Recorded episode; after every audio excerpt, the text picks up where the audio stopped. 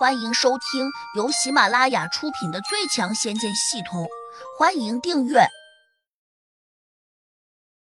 第两百六十九章：绝境之下难逢生。难道你的眼睛能够透视？乔小苗叹服道。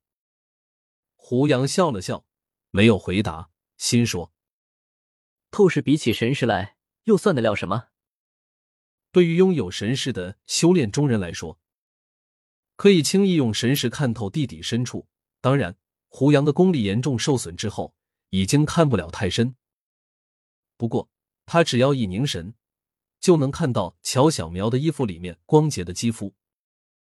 只不过，乔小苗并不知道，否则他一定会逃命一样远离胡杨。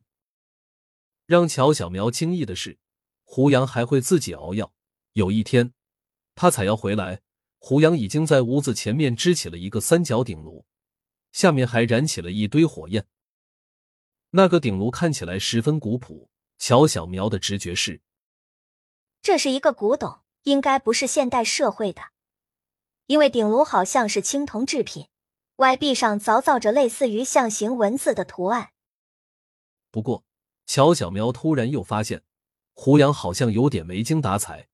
他往炉子下方夹着干柴时。神情有些落寞。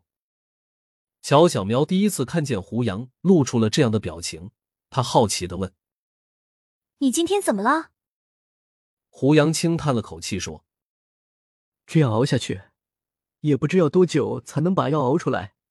有可能我辛辛苦苦熬上十天半月，却只会熬出一炉子废渣。”乔小苗怔了下，问：“我能帮你吗？”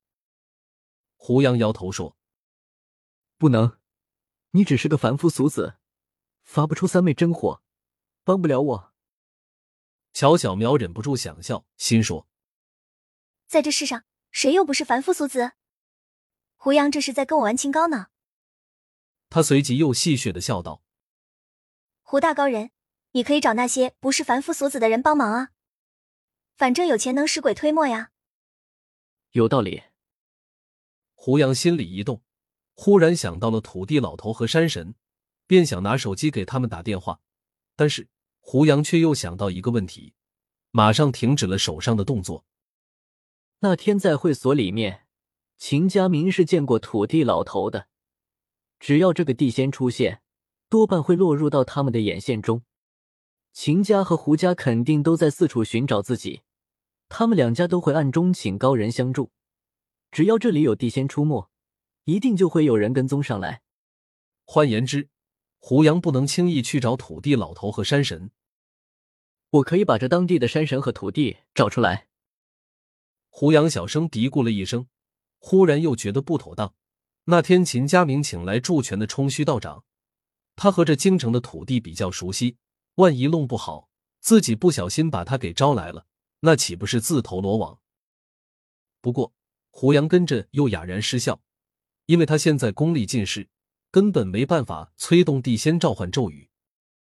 天无绝人之路，胡杨突然又想到了脑中系统里面那个古人兑换光条。他赶紧用意念把系统打开，转到了英雄兑换那一栏。让他意外的是，那个栏目条竟然是灰色的。这个奇特的系统可能会自动检测，只要他认为胡杨的人身安全没有受到威胁。就不会点亮这个兑换条，自然也就不会放英雄出来。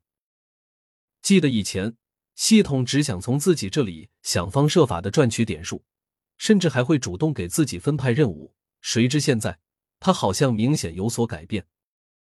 渐渐的，他从以前主动安排自己，到如今几乎不闻不问，也没有增加新功能，甚至当中曾经逐步会亮起来的宫殿大门，也一直灰暗到了现在。唯一庆幸的是，古代英雄和美女兑换倒是一直没有关闭。当然，也不知这个特殊的功能键会不会哪天突然就失效了。通常情况下，在胡杨人身安全受到威胁的时候，他可以在第一时间把古代英雄兑换出来；在平时，他却可以随时兑换古代美女。不过，兑换古代美女对于现在的他来说，几乎没什么意义，尤其是此刻。他需要三昧真火来炼制丹药，而那些古代美女就算有些人修炼出了三昧真火，也不可能一直陪着他炼丹。毕竟兑换古代英雄和美女需要的点数并不少，更重要的是，一次给出的点数，多数时候都只能维持一个小时。